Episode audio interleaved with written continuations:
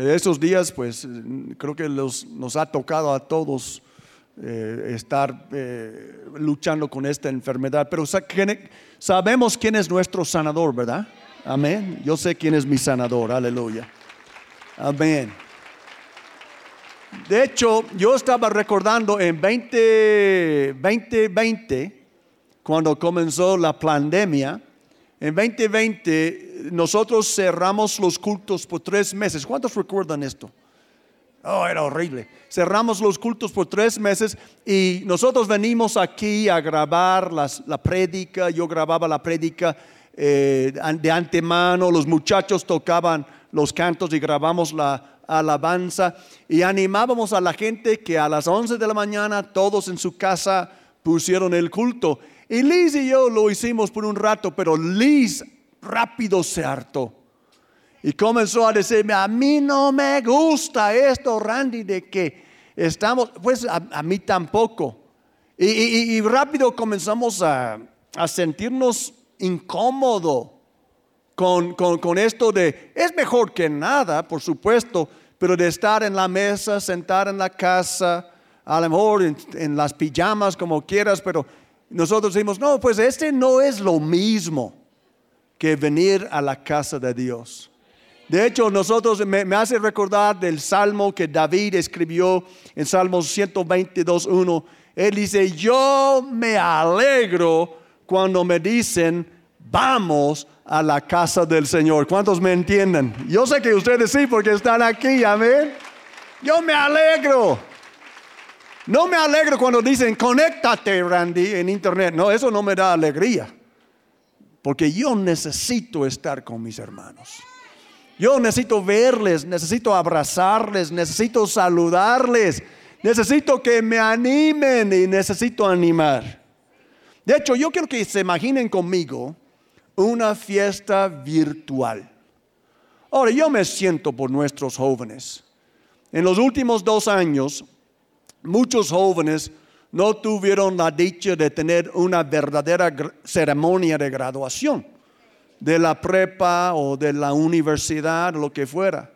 Yo he visto, yo vi en internet hasta bailes virtuales. Uno dice, pobrecitos. Imagínate una fiesta virtual, es tu cumple y tú tienes muchos amigos, pero solo cuatro tienen tiempo de unirse a la Zoom para tu fiesta de cumpleaños. Te van a hacer una fiesta virtual. Entonces ellos te mandan la link y dicen, oye Juanito, te vamos a celebrar hoy a la mediodía, conéctate con este link. Entonces tú como bien borreguito ahí conectas a la link y salen, pum, pum, pum, las imágenes de los cuatro amigos. Hola Juanito, hola, ¿cómo estás?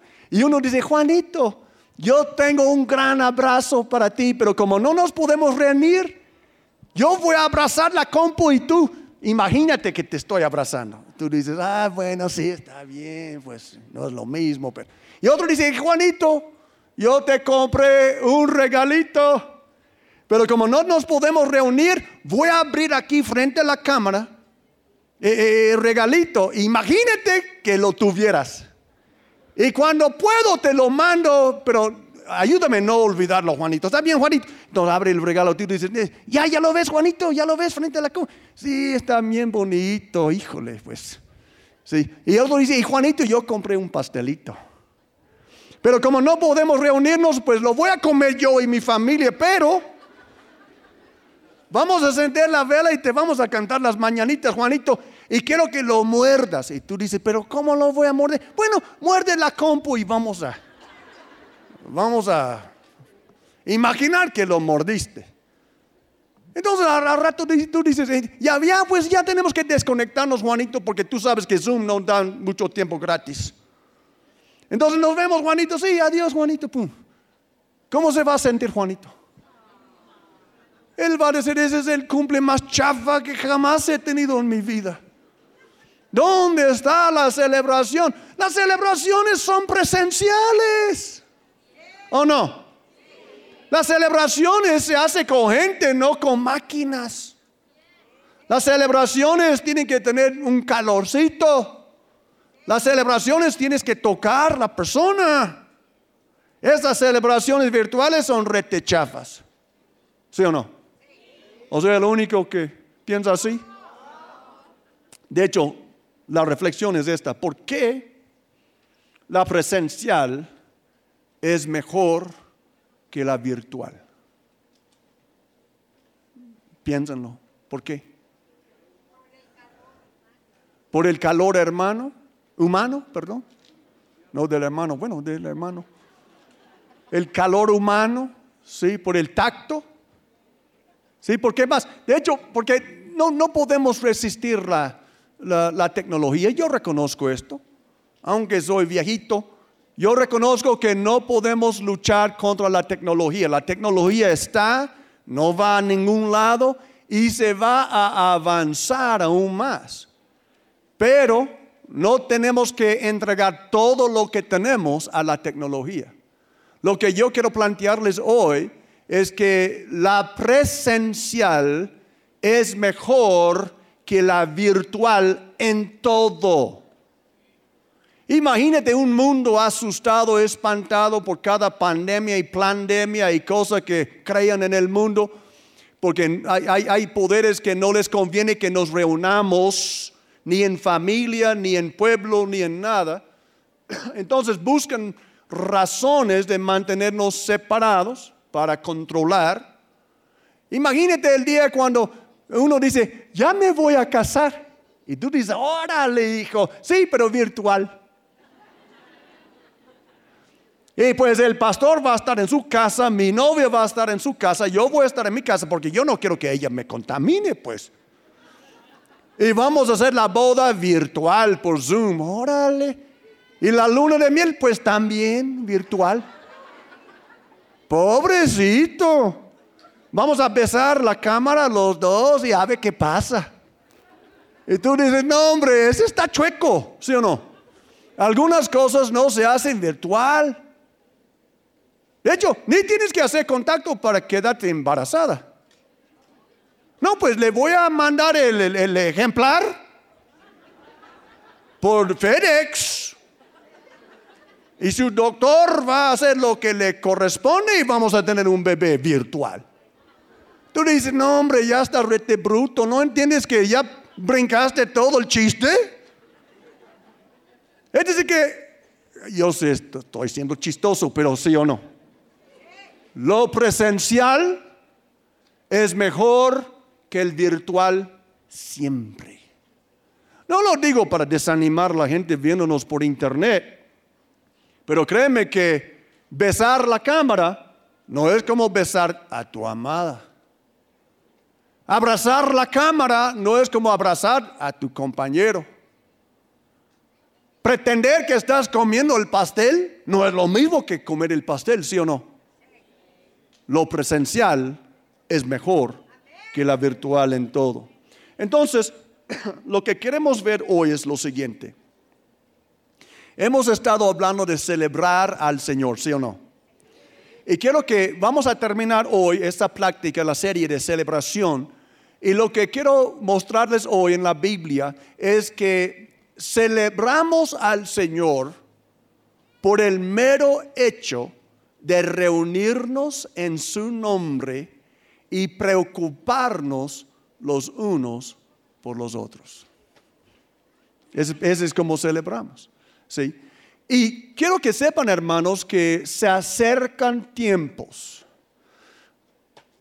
cuando vamos a necesitar animar el uno al otro como nunca, como nunca antes se acercan tiempos difíciles.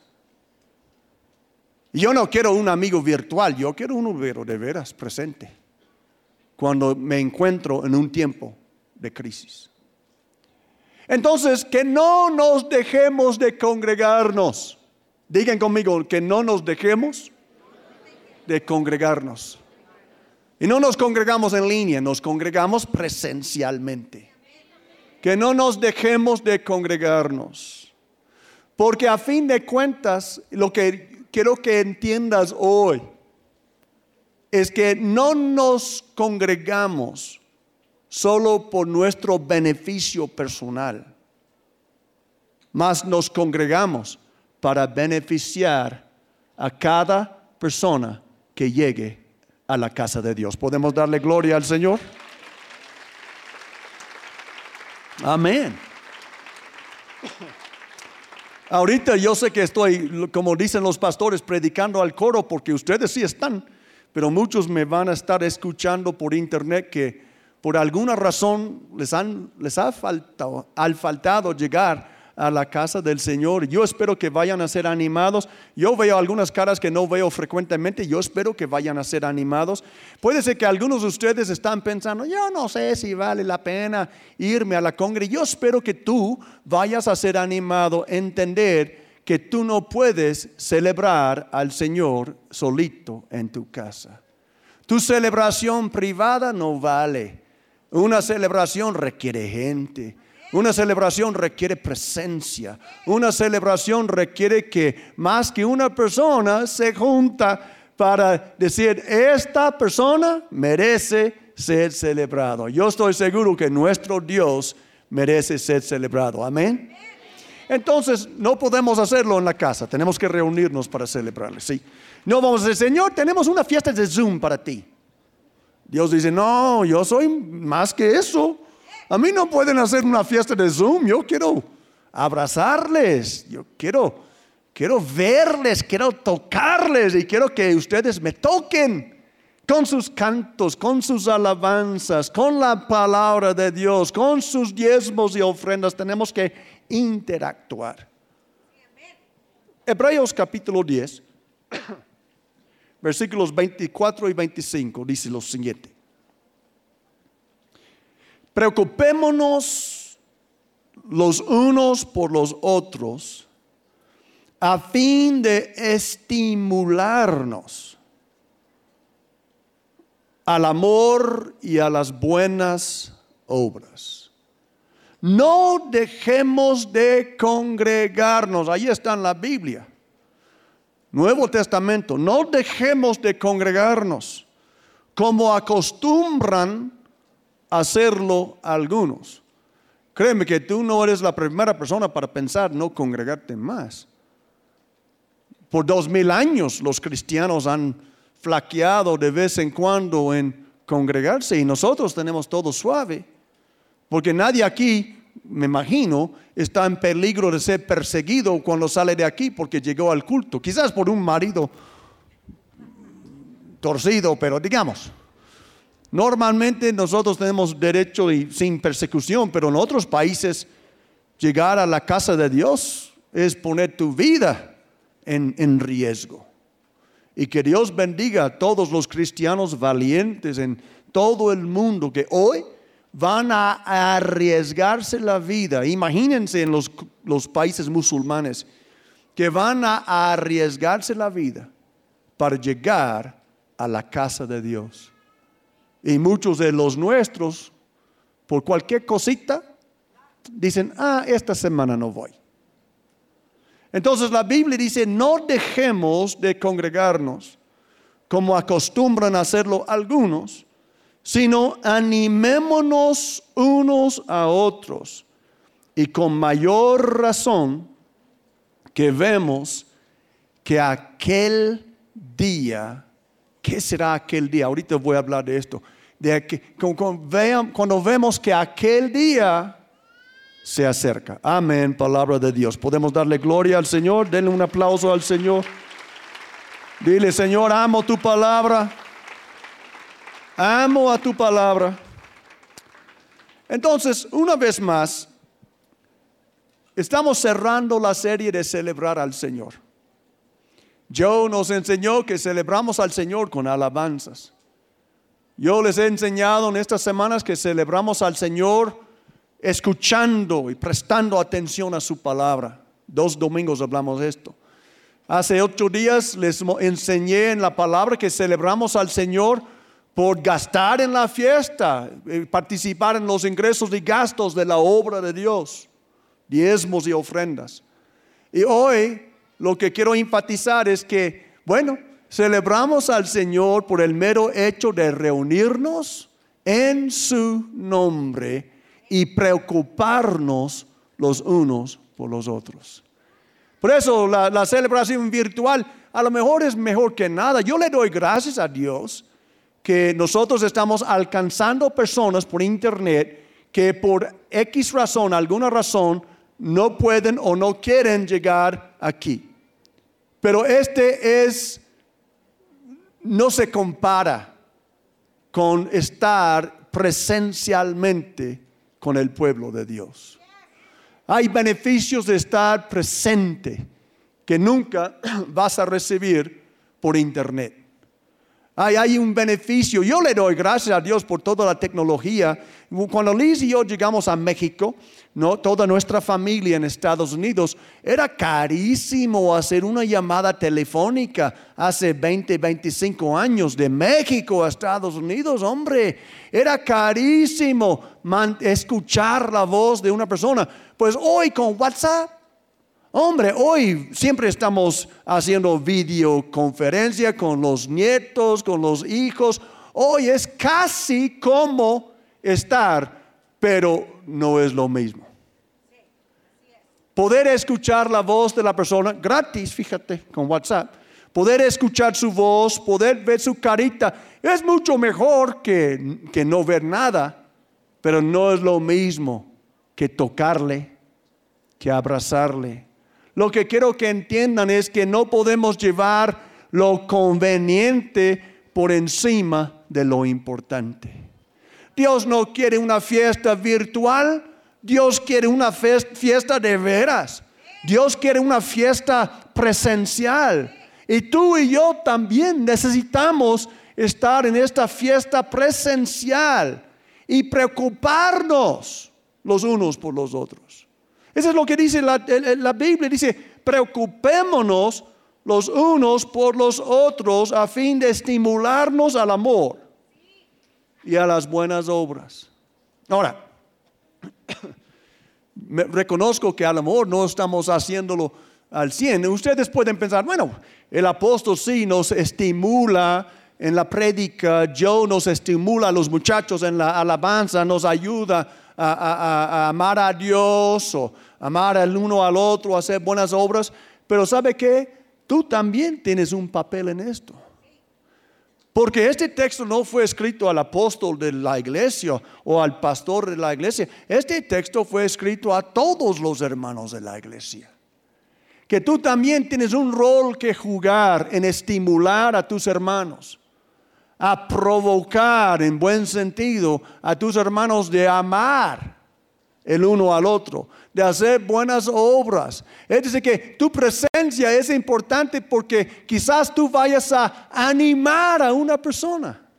¿Saben que Yo estoy seguro que cada uno de nosotros aquí, por nuestra mera presencia, nosotros podemos animar a otra persona a seguir adelante. Ni aun si no le dices nada. Fíjate, hay personas que cuando ellos te ven que llegaste, su corazón está fortalecido. Ellos piensan, ya llegó otra vez esta persona. Esta persona es fuerte y puede ser que tú sientas que estás muy mal, que estás muy débil, pero porque llegaste, animaste a otra persona que estaba pensando tirar la toalla. Porque tú llegaste, por tu sonrisa. O esta persona ve que tú levantas las manos y cantas al Señor. Y esta persona de repente está animada. Y esta persona podría decir, mi hermana, mi hermano no ha tirado la toalla. Él sigue alabando a Dios, sigue amando a Dios. Pues yo también voy a seguir alabando y adorando al Señor. Nos animemos que nos animemos los unos a los otros.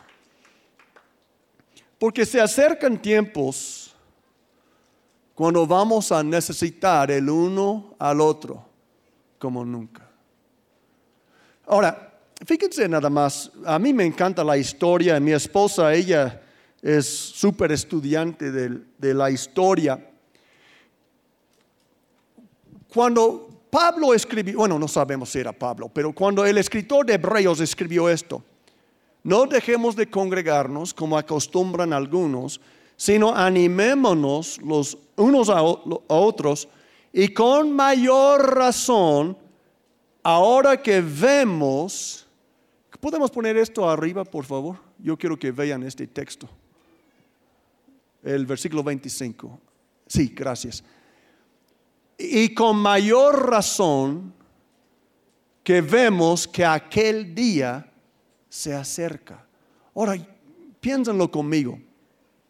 La Biblia está diciendo que una razón por la cual debemos de reunirnos presencialmente es para animarnos. Y vamos a necesitar este ánimo aún más mientras que vemos que se acerca aquel día. ¿Qué es aquel día? Pues fíjense que una, la Biblia no dice cuál es aquel día. Ellos entendían lo que el escritor quería decir. Pero una teoría es que el libro de Hebreos fue escrito a cristianos hebreos.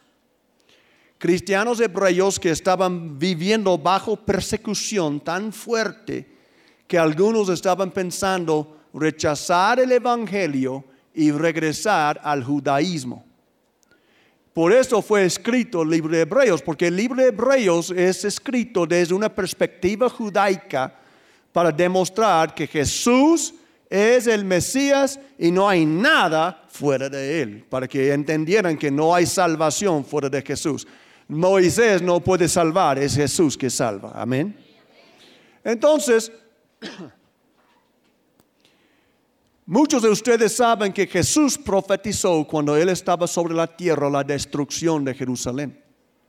De hecho, no está en mis notas, pero les quiero leer algo que Jesús dijo nada más escúchenlo, se encuentra en Lucas 19, después pueden leerlo en casa.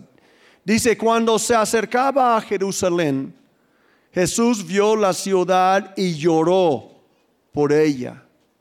Y dijo, ¿cómo quisiera que hoy supieras lo que te puede traer paz?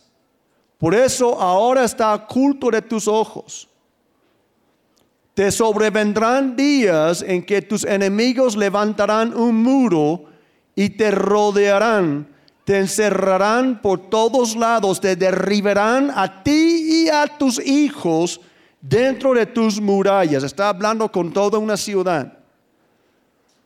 No dejarán ni una piedra sobre otra porque no reconociste el tiempo en que Dios vino a salvarte. ¡Wow! ¿Te imaginas? Sí, algunos creen que estos hebreos recordaba la profecía de Jesús. Jesús profetizó que Jerusalén iba a ser destruido completamente. Y miren los muros, que no iban a dejar ni un bloque encima de otro, ni una piedra encima de otro. ¿Saben que esto pasó tal cual en 70 después de Cristo por el general Tito, el general romano? Y los historiadores nos dicen, mi esposa me mantiene al tanto de todo esto, de que hubo profetas cristianos en Jerusalén antes de la destrucción de Jerusalén en 70 después de Cristo, que profetizaban al pueblo recordándoles lo que Jesús ya había dicho y les decían, salgan de Jerusalén porque va a ser destruido. Y dicen los historiadores que todos los cristianos salieron de Jerusalén antes del 70 después de Cristo. Leemos en el libro de Hechos que los primeros cristianos en Jerusalén vendían casas y terrenos y llevaban el dinero a los pies de los apóstoles. Pues sabes que ellos sabían que todo iba a ser destruido de todos modos.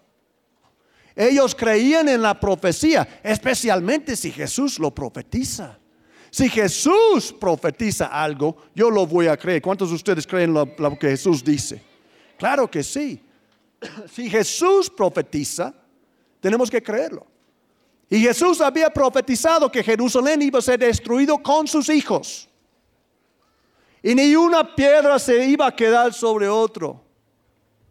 Los que eran seguidores de Jesús y escuchaban a Jesús y escuchaban a los profetas cristianos, abandonaron a la ciudad antes del 70 después de Cristo. Porque en el año 70 después de Cristo, el general Tito atacó a Jerusalén y arrastró la ciudad por completo. Y la palabra de Dios se cumplió. Ahora, tú podrías decir, bueno, entonces apóstol, si ya pasó, ¿a poco que tengo que reunirme? ¿A poco que tengo que congregarme si ya pasó? Pues hermano, vienen otros tiempos. ¿Qué es aquel día para nosotros? Aquel día para nosotros no es la destrucción de Jerusalén, esto ya pasó. Pero la, la, Biblia menciona otros eventos futuros. Todo el libro de Apocalipsis eh, menciona otros eventos futuros. El día de la ira del Señor. El día del juicio de Dios. El día cuando la iglesia será entregado bajo el poder del anticristo. El día de sufrimiento, el día de prueba. Vienen días difíciles. Día de hambre. Sí, es que en la vida hay ciclos siempre. ¿Cuántos me están entendiendo? Hay ciclos. Ágabo era un profeta de la iglesia primitiva. Ágabo profetizó que Pablo iba a ser encarcelado y así pasó. Ágabo también profetizó que iba a llegar una hambre mundial. Y la Biblia dice, y así pasó. Hasta que venga Cristo otra vez, va a haber años de vacas gordas y va a haber años de vacas flacas. Y cuando la Biblia habla de aquel día, no está hablando de un buen año, está hablando de un mal año. Muchas veces la prosperidad del pueblo hace al pueblo flojo, hace al pueblo débil. Yo he leído y estoy convencido que es la verdad que uno de los grandes peligros de todos nosotros aquí hoy es que hemos vivido con tanta, tanto lujo que nos, ha hecho débiles. Hay gente que ni se puede bañar en agua fría.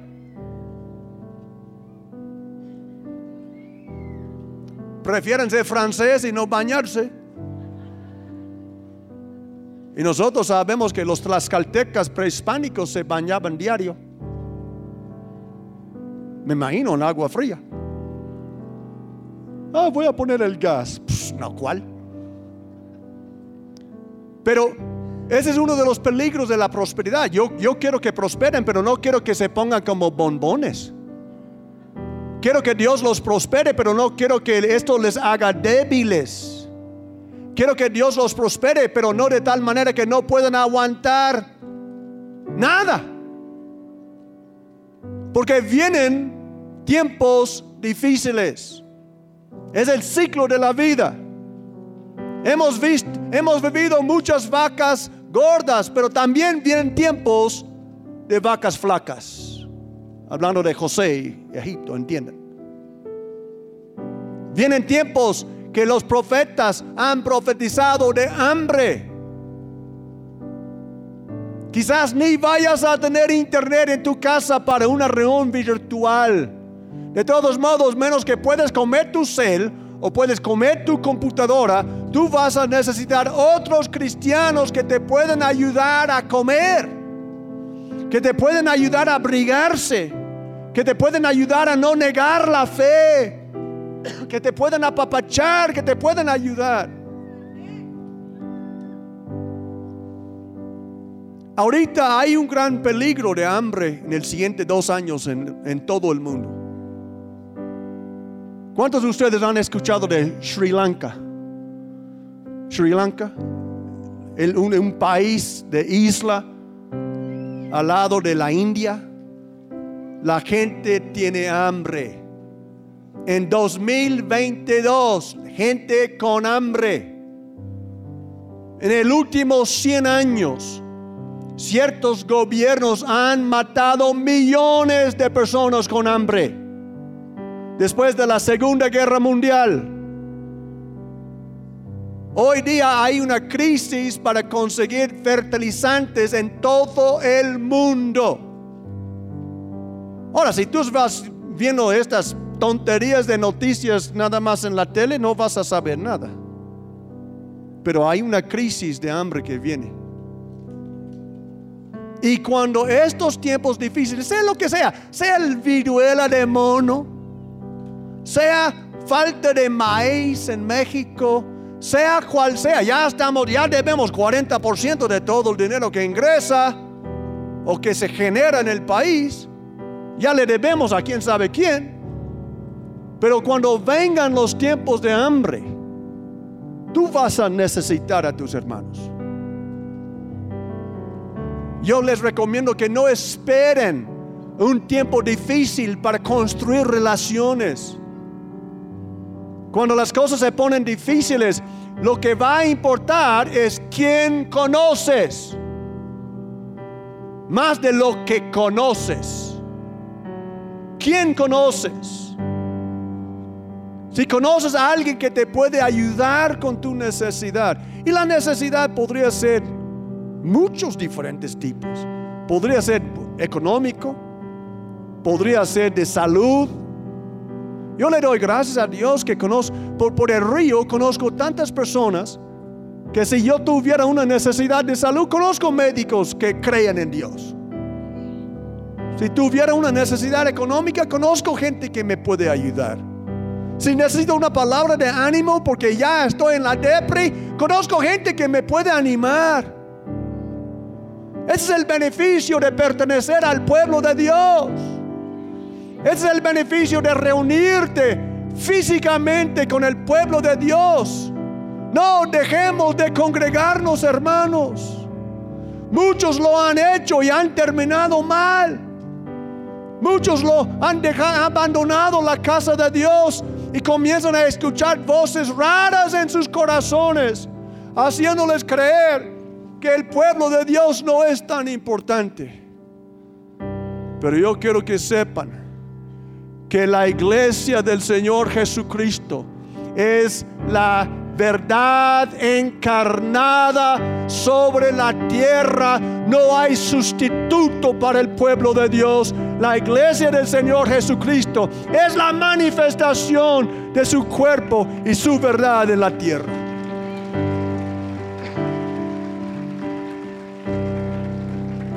No se compara con otra cosa. No dejemos de congregarnos, la Biblia dice. Ahora, yo les felicito, ustedes están aquí. Un día van a recordar lo que les estoy diciendo. De hecho, está en la Biblia, hay que leer la Biblia. No nos dejemos de congregarnos. No nos dejemos de congregarnos. La Biblia nos está advirtiendo, no dejemos de congregarnos. Como acostumbran hacerlo algunos sino animémonos unos a otros. Y con mayor razón que vemos que aquel día se acerca.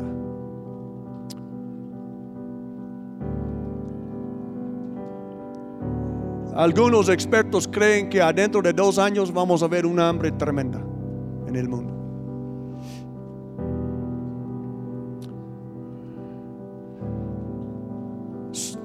Cantidades de plantas de procesar alimentos en Estados Unidos han sido misteriosamente destruidas en el último año, dos años.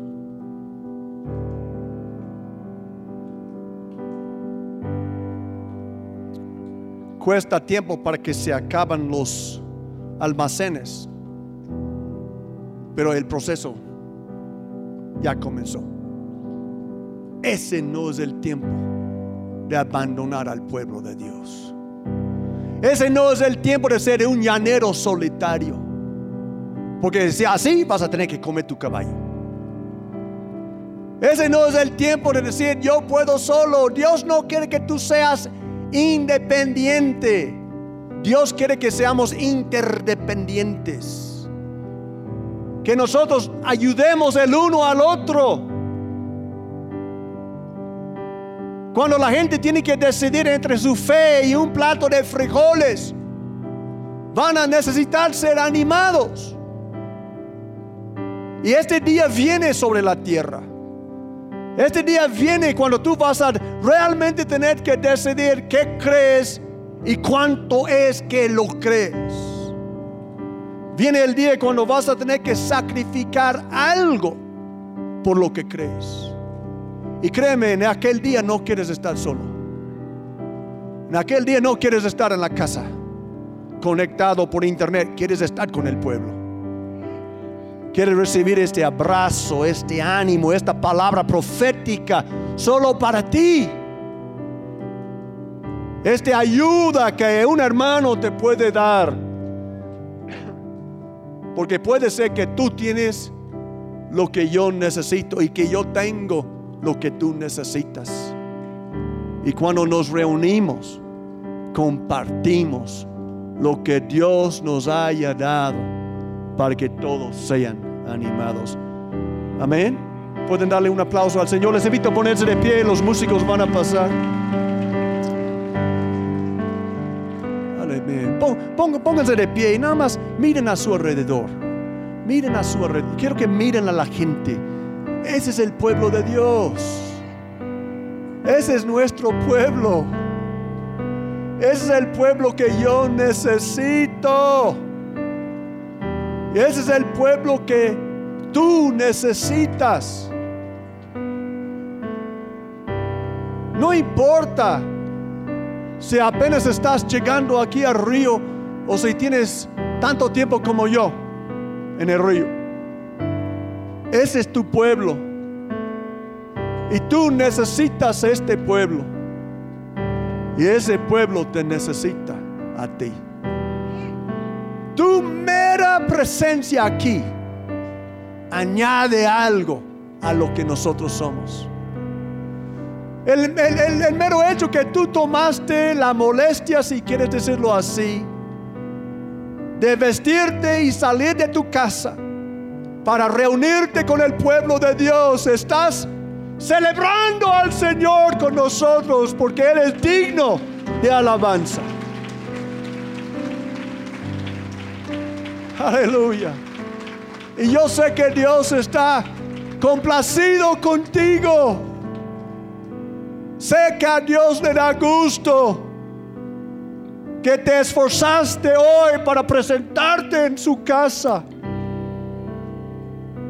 Y Dios quiere que sepas que ahorita está suave. A lo mejor fue fácil de llegar. Un día va a ser mucho más difícil, pero con más razón que debes de hacerlo. Puede ser que todavía no has hecho ni un amigo aquí, pero un día vas a necesitar amigos. Entonces ya comienza. Comienza a ser amigos. Comienza a conocer a otros hermanos. Comienza a apreciar lo que significa pertenecer a un pueblo santo, un pueblo bendito, un pueblo próspero, un pueblo que Dios cuida. Un pueblo que Dios cuidará hasta el fin, porque el pueblo de Dios es su casa y la casa de Dios es su pueblo. Aleluya.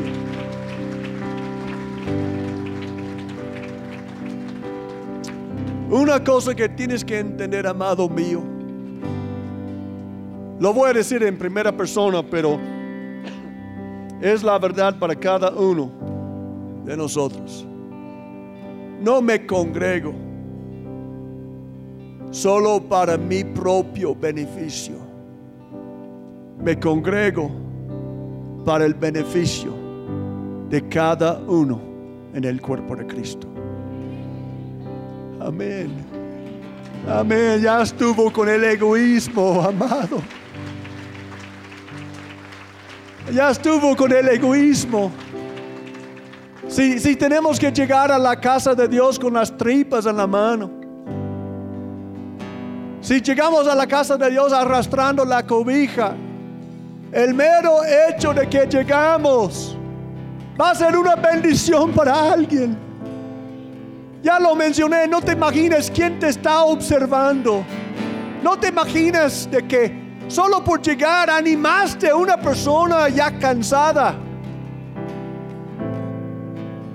Oh, a veces me da tanta tristeza cuando escucho a cristianos egoístas como sapos que dicen, a mí no me llena, a mí no me gusta, a mí no me parece como si la religión existiera solo para ti.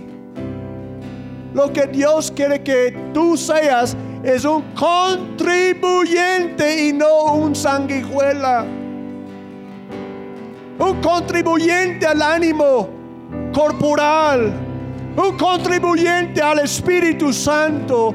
Un contribuyente al, gozo del Señor que es nuestra fortaleza. Que, que tú contribuyas al ánimo de tus hermanos que vienes aquí a poner tu grano en la alabanza, tu amén a la palabra, compartir los gastos del pueblo de Dios, porque va a llegar el día cuando todo va a valer la pena. Va a llegar el día cuando tú llegues aquí, que tú vas a ser la clave para alguien. O tú llegas aquí y alguien va a ser la clave para tu vida. Y tú vas a decir, qué bueno que subí a la casa de Dios. Qué bueno que pertenezco al pueblo de Dios. Qué bueno que yo no estoy solo.